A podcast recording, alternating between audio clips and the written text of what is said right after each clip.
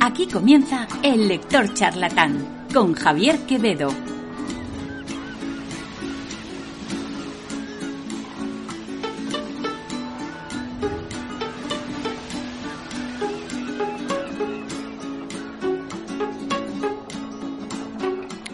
Buenas tardes y bienvenidos de nuevo al Lector Charlatán. Conmigo, Javier Quevedo.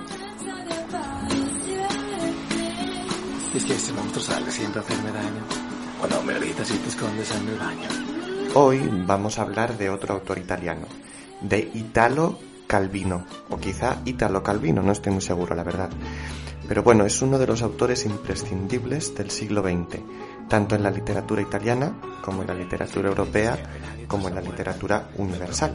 Y lo hacemos de la mano de uno de sus libros más conocidos, El varón rampante. ¿Comenzamos?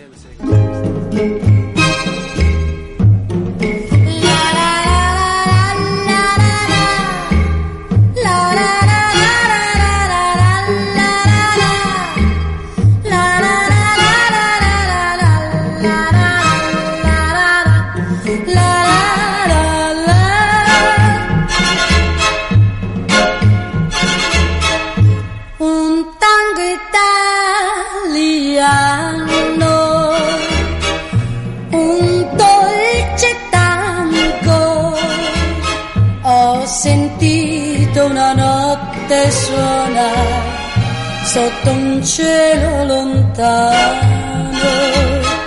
Quel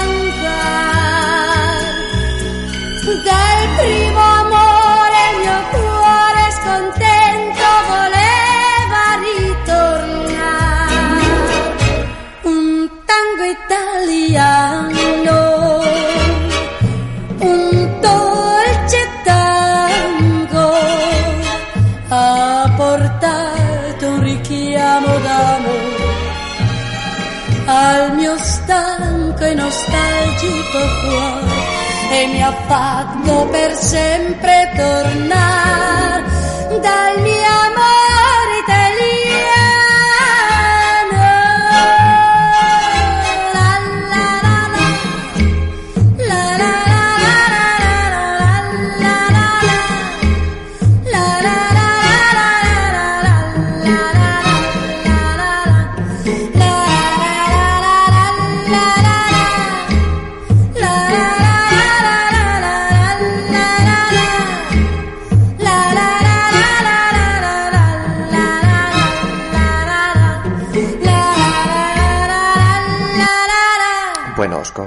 que lo había pronunciado bien al principio. Es Italo Calvino. ¿Vale? Y bueno, pues eh, El varón rampante, esta novela de la que vamos a hablar hoy, es parte de una trilogía que se llama Nuestros antepasados y que completan las novelas El vizconde de mediado y El caballero inexistente. En el orden siguiente, El vizconde de mediado, El varón rampante y El caballero inexistente. Como se puede entender con los títulos, estas novelas son de un estilo neorrealista y un poco fantástico, en el que los personajes son extraños o hacen cosas extrañas. Por ejemplo, en El Caballero Inexistente, el caballero es invisible y el vizconde de mediado acaba partido por la mitad y es dos personas al mismo tiempo, el bueno y el malo. En el caso de nuestra novela de hoy, El varón rampante, la historia comienza, además, desde el principio, desde la primera línea, con un niño llamado Cosimo que se sube a los árboles y decide que nunca más va a bajar de allí. El concepto es bastante absurdo, pero a la vez resulta muy gracioso y además puede utilizarse como metáfora con muchas posibilidades, sobre todo con el lenguaje coloquial, ¿no? Pues se sube al árbol para volver al contacto con la naturaleza, porque está en las nubes, evadirse del mundo, evadir responsabilidades. Puede ser que sea una forma de negar la vejez y seguir siendo un niño y jugar en los árboles. En fin, vamos a ver que da lugar a muchas interpretaciones y es la, la gracia de, este libro y uno de los motivos por los que estamos hablando hoy de él. Em, bueno, y además em, yo os voy a dar una perspectiva, también os daré, por supuesto, la perspectiva con la que escribió el libro Italo Calvino, pero em, la ventaja que tiene esta novela es que, pues dada su creatividad y su libertad a la hora de escribir y de imaginar, pues podemos interpretarla un poco del modo que nos apetezca y del modo que más nos, nos atraiga o, en ese momento sintamos, ¿no? Porque, bueno, esa es la ventaja que tiene la escritura fantástica. Que no diría, eh, cuando digo fantástica, no quiero que entendáis, eh, pues que hay criaturas eh, pues eso, imaginadas o, distintas de la realidad, sino fantástica más en un sentido quizá eso realista, porque, pues bueno, obviamente es totalmente inverosímil que un ser humano pueda vivir eternamente sobre las copas de los árboles. Y, bueno, y más como pasa en esta novela que va viajando pues, por todo, por todos los lugares que se le antoja, eh, pasando de copa en copa, ¿no? Pero, esa es la parte fantástica, Es decir, estamos en un entorno totalmente real, eh, en el que pues todo parece totalmente normal, y, pero de repente hay una persona que, bueno, pues que vive en los árboles, y, ya está, y es, la, es, como funciona, es este personaje lo que, lo que decide hacer, ¿no? Y, bueno, yo, em, para este programa, he investigado un poco sobre el, motivo de, de, este libro, por qué Italo Calvino habla, habla así de, bueno, pues de, de este niño, ¿no? Porque decide que un niño se suba a, a la copa de los árboles a, a viajar, ¿no? Y a, y a vivir eternamente. Y, y, entonces, pues bueno, he llegado, he conseguido descubrir el motivo real por el que Italo Calvino escribe esta novela, pero eh, cuando yo empecé a leer el libro no tenía ninguna idea del motivo por el que por el que se había escrito.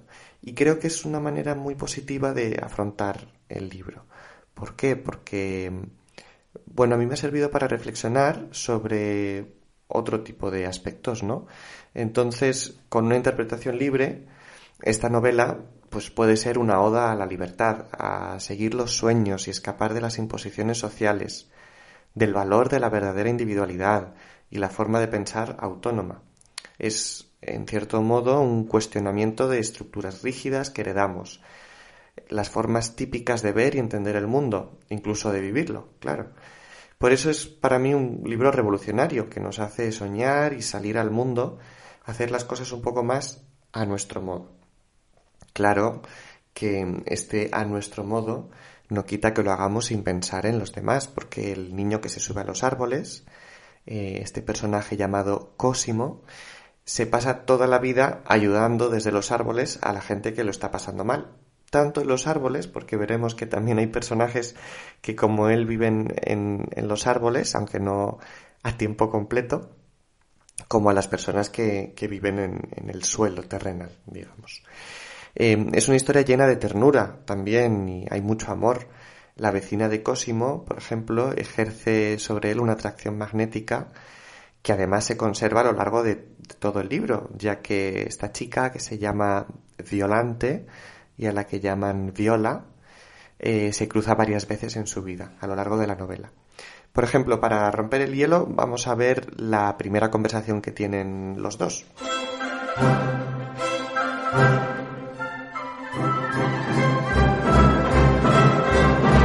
Cosimo, desde la cima de la magnolia, se había dejado caer hasta la horcadura más baja, y ahora estaba con los pies plantados, uno aquí y otro allá, en dos horquetas y los codos apoyados en una rama delante de él, como en un antepecho. Los vuelos del columpio traían a la niña justo bajo su nariz. Ella no estaba atenta y no se había dado cuenta. De pronto lo vio allí, erguido en el árbol, con tricornio y polainas. ¡Oh! dijo. La manzana se le cayó de la mano y rodó al pie de la magnolia. Cosimo desenvainó el espadín, se inclinó desde la última rama, alcanzó la manzana con la punta del espadín, la ensartó y se la tendió a la niña, que entre tanto había hecho un recorrido completo del columpio y estaba allí de nuevo. Cójala, no se ha manchado, solo está un poco magullada por un lado. La niña rubia se había arrepentido ya de haber mostrado tanto asombro por aquel muchacho desconocido aparecido allí en la magnolia, y había recobrado su aire afectado y fruncido a la nariz. ¿Sois un ladrón? dijo. ¿Un ladrón? dijo Cosimo, ofendido. Después se lo pensó mejor. De momento, la idea le gustó.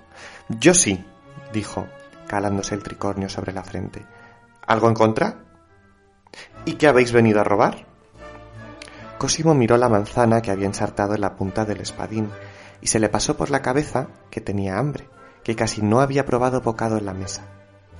Esta manzana, dijo, y empezó a mondarla con la hoja del espadín, que tenía, a pesar de las prohibiciones familiares, afiladísima.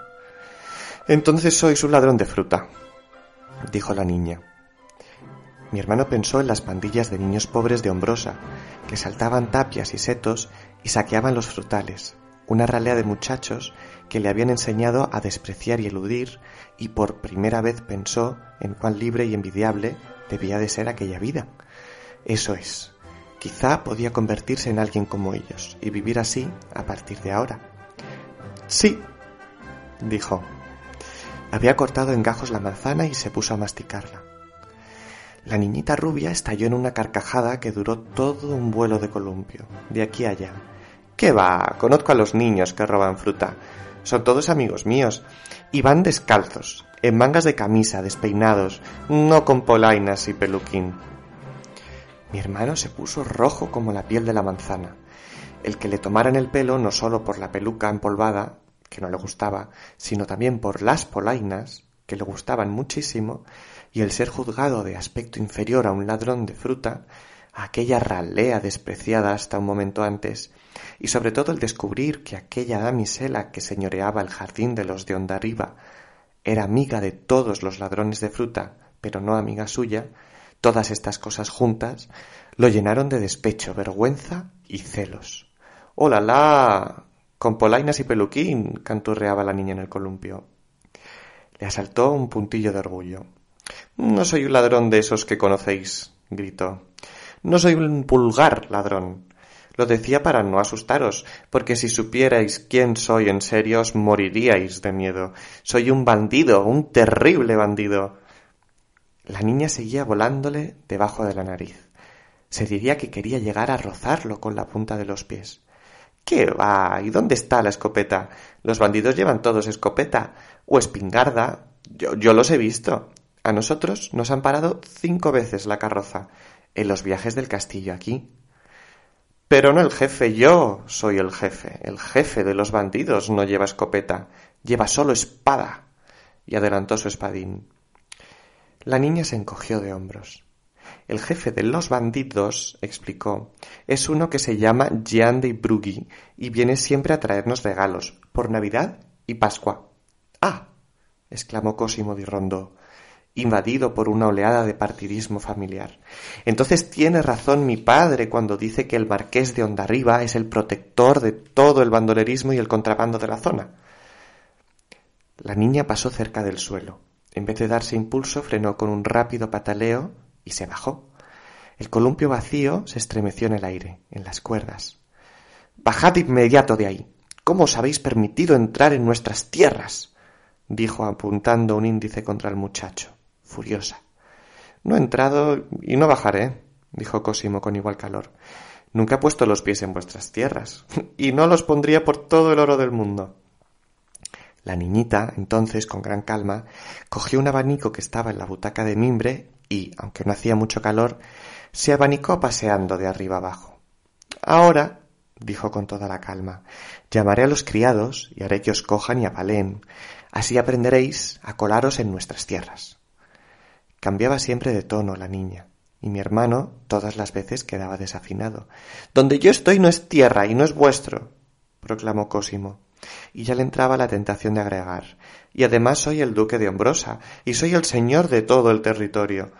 Pero se contuvo, porque no le gustaba repetir las cosas que decía siempre su padre, ahora que se había escapado de la mesa, peleado con él. No le gustaba y no le parecía justo, porque aquellas pretensiones al ducado siempre le habían parecido manías. ¿A cuento de qué iba ahora el Cosimo a darle ínfulas de duque? Pero no quería retractarse. Y continuó con lo primero que se le pasó por la cabeza. Esto no es vuestro, repitió, porque vuestro es el suelo, y si yo pusiera los pies en él, entonces sería alguien que se cuela. Pero aquí arriba no, y yo voy a donde me quiera. Ya, entonces todo es tuyo allá arriba. Claro, territorio mío personal todo esto. E hizo un vago ademán hacia las ramas, las hojas a contraluz, el cielo. Las ramas de los árboles son todas territorio mío. Di que vengan a cogerme. Si lo consiguen. Ahora, tras tantas fanfarronadas, se esperaba que ella se burlase quién sabe cómo. Y en cambio se mostró imprevisiblemente interesada. Ah, sí. ¿Y hasta dónde llega ese territorio tuyo? Hasta donde se consigue llegar andando por los árboles, por acá, por allá, al otro lado del muro, al olivar, hasta la colina, al otro lado de la colina, al bosque, a las tierras del obispo, incluso hasta Francia, hasta Polonia y Sajonia, dijo Cosimo, que de geografía solo sabía los nombres oídos a nuestra madre cuando hablaba de las guerras de sucesión. Pero yo no soy un egoísta como tú. Yo te invito a mi territorio. Ahora habían pasado a tutearse los dos, aunque era ella la que había empezado. ¿Y el columpio de quién es? dijo ella, y se sentó en él, con el abanico abierto en la mano. El columpio es tuyo, estableció Cosimo, pero como está atado a esta rama depende de mí. Así pues, si estás en él, mientras tocas tierra con los pies estás en lo tuyo. Si levantas por el aire, estás en lo mío. Ella se dio un impulso y voló con las manos agarradas a las cuerdas. Cosimo saltó desde la magnolia a la gruesa rama que sostenía el columpio y, desde allí, agarró las cuerdas y se puso a balancearla. El columpio subía cada vez más alto. ¿Tienes miedo? Mm, yo no. ¿Cómo te llamas? Cosimo. ¿Y tú? Violante, pero me dicen Viola. A mí me llaman también Mino, porque Cosimo es nombre de viejo. No me gusta. Cosimo. No. Mino. Ah, Puedes llamarme Cosimo. Ni por pienso. Oye tú, debemos dejar las cosas claras. Como dices, dijo él, que seguía desconcertándose en cada momento. Digo, yo puedo subir a tu territorio y soy un huésped sagrado, ¿vale? Entro y salgo cuando quiero. El lector charlatán, con Javier Quevedo.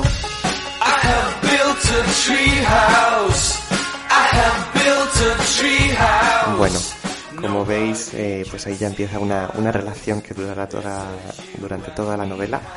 Y como veis, los dos son de origen noble, es decir, esto también es muy, muy interesante.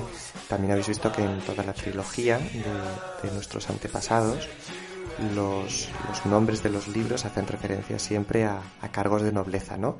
El varón rampante, el vizconde de mediado y el caballero inexistente que también nos da un poco una idea de, lo que veremos después, del porqué de, de, esta novela, ¿no? Por lo demás, pues bueno, ya vamos viendo un poco cómo, cómo está escrita la novela y, cómo se habla. Em, además, eh, hay otro factor muy determinante eh, que hemos entrevisto y que se menciona ya desde un principio de la novela. Es el momento histórico en el que ocurre, ¿no? Estamos en 1767 al principio de la novela, que es la época de la Ilustración, el, auge de la ciencia, vaya, y momento bastante movidito en el norte de Italia, donde se ambienta la novela. En aquella época Italia no existía como país, eh, Italia no se convierte en un país unido, digamos, hasta mediados del siglo XIX, es decir, en torno a 1860, y mm, entonces en esta época está dividida en, varios reinos. Eh, pues por ejemplo, la zona central de Italia eran estados pontificios, era mm, territorio propio y propiedad del, del Papa de Roma, y esta parte norte pues estaba en una zona constante de conflicto entre la familia real de los Austrias, que como sabéis fueron reyes de España durante muchos años, y, que bueno, pues obviamente tenían su, su capital en Viena, eh, y después, por otra parte, la corona francesa, los Borbones, que bueno, después eh, estos intereses pasan de, de, la corona borbónica o de, o de los Borbones a, pues, por ejemplo, Napoleón Bonaparte, ¿no? Es decir, es una zona de constante lucha entre, entre fuerzas europeas que buscan la hegemonía, ¿no? Igual que, que lo fue Flandes en su época y, que, bueno, salió tan caro a, la corona española. Pero bueno, en la novela vemos como el territorio es invadido en varias ocasiones por unos, por otros, luego liberado, luego ocupado. Y en muchas ocasiones se le pide a Cosimo, el protagonista, que escoja un bando, que se moje y decida de parte de quien está. Por ejemplo, eh, como hemos visto ya, su familia eh, pues tiene unas preferencias y, los vecinos pues tienen una tienen otra no tienen una forma de, ejercer su poder en la región. Y entonces a veces su familia sale represaliada por un bando y, y entonces pues se, se, imagina que Cosimo se va a posicionar con su familia a favor de ellos siempre pero como habéis visto ya él es consciente de, de su independencia de, de, que él tiene que, que pensar por sí mismo y prefiere mantenerse neutral siempre que puede, no unirse a ningún bando porque como siempre se acaba viendo, al poco tiempo pues llegan los otros o aparece uno nuevo y ocurren barbaridades y bueno pues eh, salen beneficios y ataques de, de todas partes, ¿no? Y aquí es donde se empieza a ver mejor la perspectiva del propio autor sobre su novela. ¿Por qué? Porque él en cierto modo hace de Cosimo en el libro, ¿no?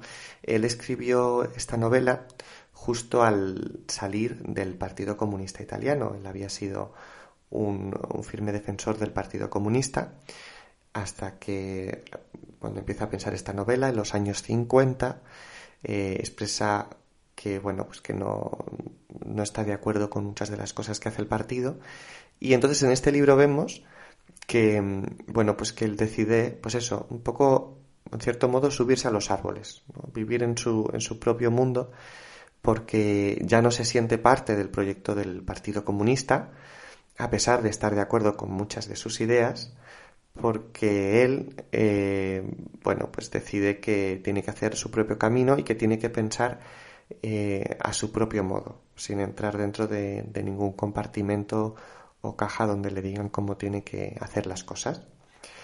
Y bueno, además de esto, el libro está lleno de fragmentos eh, muy bonitos, es decir, no todos son ideales y sueños, eh, sino que hay una lectura muy amena, muy sencilla y muy entretenida.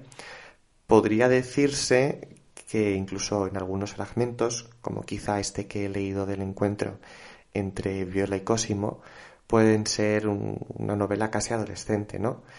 Eh, mirad, os voy a leer otro ejemplo de un encuentro que se produce más adelante. De hecho, os he leído uno prácticamente al inicio del libro y ahora vamos a ver un encuentro entre Viola y Cosimo ya más hacia el final del libro. No es el final, pero ya hacia el final. Mira, Cosimo, no sabes nada de nada.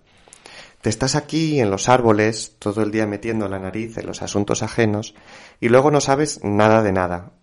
Me casé con el viejo Tolemaico, pero porque me obligaron los míos, me obligaron. Decían que era muy coqueta y que no podía estar sin un marido. Un año he sido duquesa de Tolemaico y fue el año más aburrido de mi vida. Aunque no viví con el viejo más de una semana, no volveré a poner nunca el pie en ninguno de sus castillos y ruinas y ratoneras. Así se llenen de serpientes. De ahora en adelante viviré aquí, donde vivía de niña.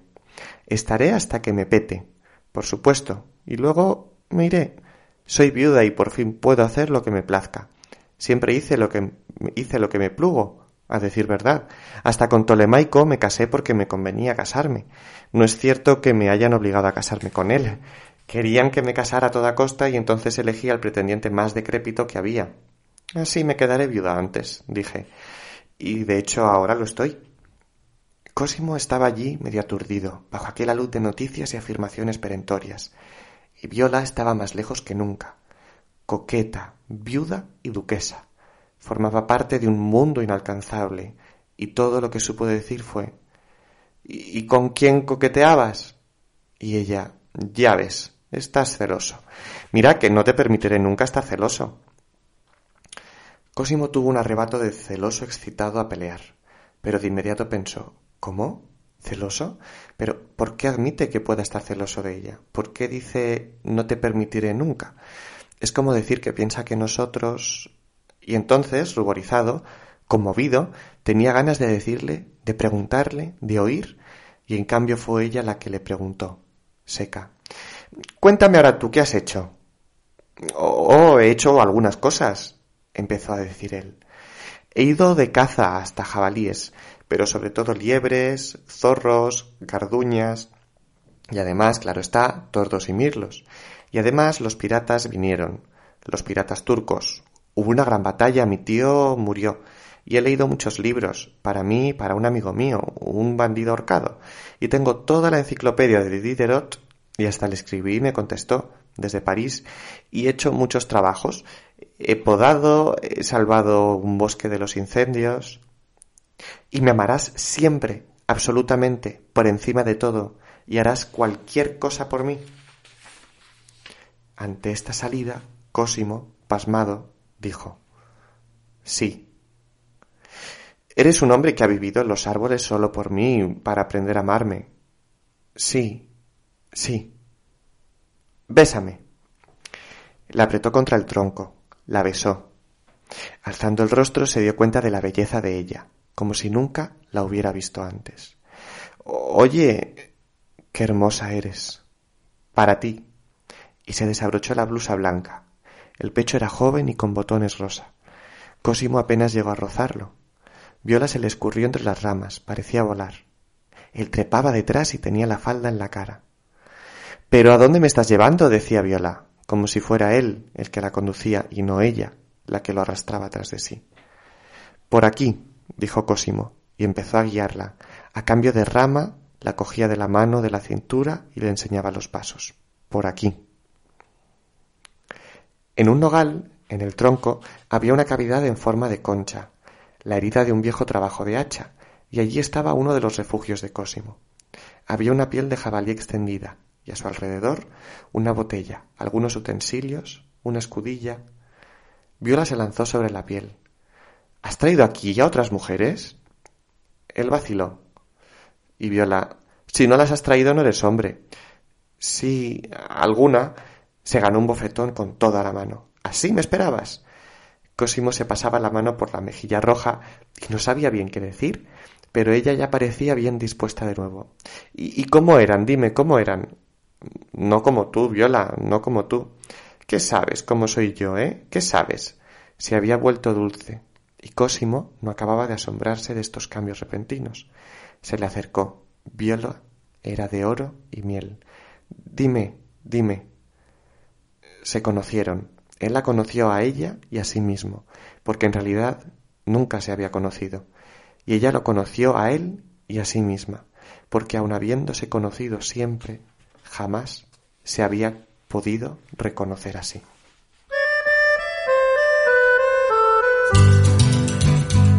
Mi sono innamorato di Marina bueno, y además de estos fragmentos de la relación de Viola con Cosimo, que veis eh, que es bastante estrambótica, em, pues también hay unas partes del libro, em, unas frases que, bueno, que descubren al, gran autor que hay detrás de, esta novela, ¿no?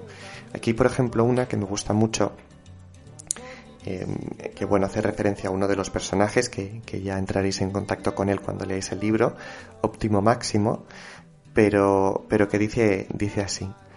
Cosimo estaba todos los días en el fresno, mirando el prado como si pudiera leer en él algo que desde hacía tiempo lo consumía por dentro. La propia idea de la lontananza, de lo incolmable, de la espera que puede prolongarse más allá de la vida. Bueno, para que veáis que, que no todo lo que, lo que está escrito son eh, romances entre, entre el protagonista y no todo es pues esta fantasía, sino que después hay estas reflexiones del autor que son tan, tan ilustradoras y tan, tan interesantes, ¿no? Em, hay otra, por ejemplo, en otro fragmento, perdón, en el que se habla, se habla del amor. Y, claro, no se habla desde el punto de vista eh, pues, romántico y adolescente como el que hemos visto, sino que es otro punto de vista un poquito más eh, existencial, ¿no? Y entonces pues están en una conversación, Viola y Cosimo, en este caso de nuevo, y, y entonces pues están hablando eh, de, pues bueno, de que él se va a ir, y entonces ella le, le, le dice, no, Cosimo, querido, espérame. El amor se reanudaba con furia similar a la de la pelea. En realidad era lo mismo, pero Cosimo no entendía nada. ¿Por qué me haces sufrir? Porque te amo.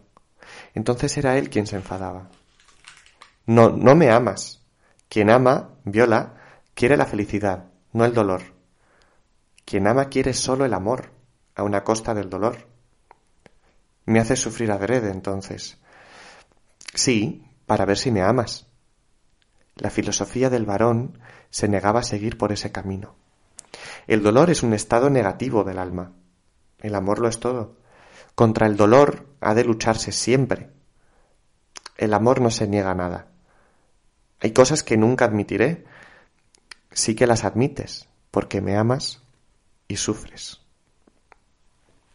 Y ya, para acabar, os leo un fragmento de otra parte de la historia para que veáis también cómo, cómo escribe y cómo escribe el autor y, cómo se desarrolla la novela.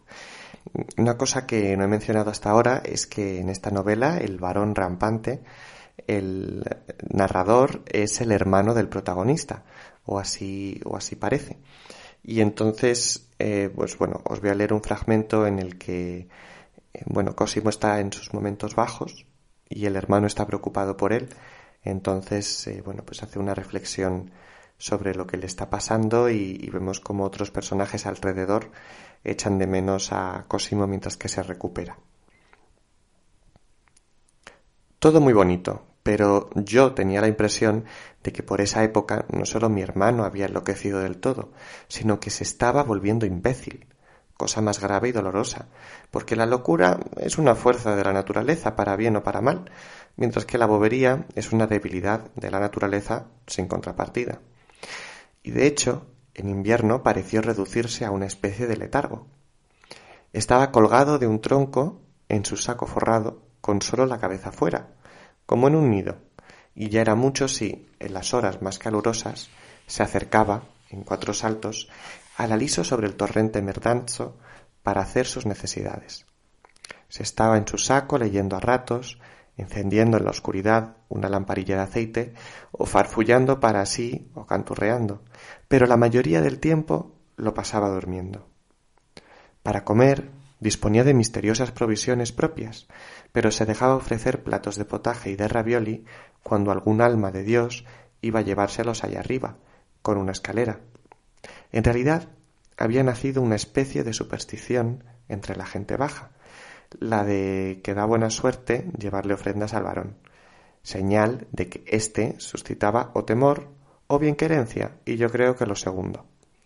El hecho de que el heredero del título varonal de Rondó se pusiera a vivir de pública limosna me pareció inconveniente, y sobre todo pensé en nuestro difunto padre, si lo hubiera sabido. Por lo que a mí toca, hasta entonces nada tenía que reprocharme, porque mi hermano siempre había despreciado las comodidades de la familia y me había firmado un papel por el cual, tras haberle entregado una pequeña renta que se le iba casi toda en libros, no tenía ninguna otra obligación con él. Pero ahora, viéndolo incapaz de procurarse la comida, probé a mandar subir hasta él, por una escalera de mano, a uno de nuestros lacayos con librea y peluca blanca, con un cuarto de pavo y un vaso de Borgoña en una bandeja, Creía que iba a rechazarlo, por una de sus misteriosas razones de principios, pero aceptó enseguida de muy buen grado, y desde entonces, siempre que nos acordábamos, le mandábamos al árbol una ración de nuestras comidas. En resumen, una fea decadencia. Por fortuna, se produjo la invasión de los lobos y Cosimo volvió a dar pruebas de sus mejores virtudes. Era un invierno gélido. La nieve había caído incluso en nuestros bosques. Manadas de lobos, expulsados por el hambre de los Alpes, bajaron hasta nuestras orillas. Algún leñador los encontró y trajo la noticia, aterrado. Los hombrosenses, que en la época de la guardia contra los incendios habían aprendido a unirse en los momentos de peligro, empezaron a hacer turnos de centinela en torno a la ciudad, para impedir que se acercaran a las fieras hambrientas. Pero ya nadie se atrevía a salir de la población, y máxime de noche. Por desgracia el varón ya no es lo que era, se decía en Hombrosa. Aquel duro invierno había tenido sus consecuencias sobre la salud de Cosimo. Allí se estaba acurrucado en su odre como un gusano en un capullo, con una gota en la nariz, un aspecto sordo e hinchado. Se produjo la alarma de los lobos y la gente al pasar por allá le apostrofaba. Ay, varón, antes hubieras sido tú el que nos montabas guardia desde tus árboles, y ahora somos nosotros los que te montamos guardia a ti. Él permanecía con los ojos entornados, como si no entendiese o no le importara nada. No obstante, de pronto alzó la cabeza, sacó la nariz y dijo, ronco Las ovejas. Para cazar a los lobos hay que poner ovejas en los árboles, atadas. La gente ya se agolpaba allá abajo para oír qué locuras inventaba y burlarse de él. Pero él, resoplando y tosiendo, salió del saco. Dijo, os enseño dónde. Y echó a andar por las ramas. En unos nogales o encinas, entre el bosque y los cultivos, en posiciones elegidas con sumo cuidado, Cosimo quiso que llevaran ovejas o corderos, y los ató él mismo a las ramas, vivos, balantes, pero de modo que no pudieran caerse. En cada uno de los árboles escondió después un fusil cargado con bala. También él se vistió de oveja. Capucha, casaca, calzones, todo de rizoso bello ovino. Exterminó así a gran número, y a cada disparo las manadas se ponían en fuga desorientadas, y los cazadores, acudiendo a donde oían aullidos y disparos, hacían el resto. Después Cosimo contaba episodios de esta caza de lobos en muchas versiones, y no sé decir cuál era la exacta. El lector charlatán, con Javier Quevedo.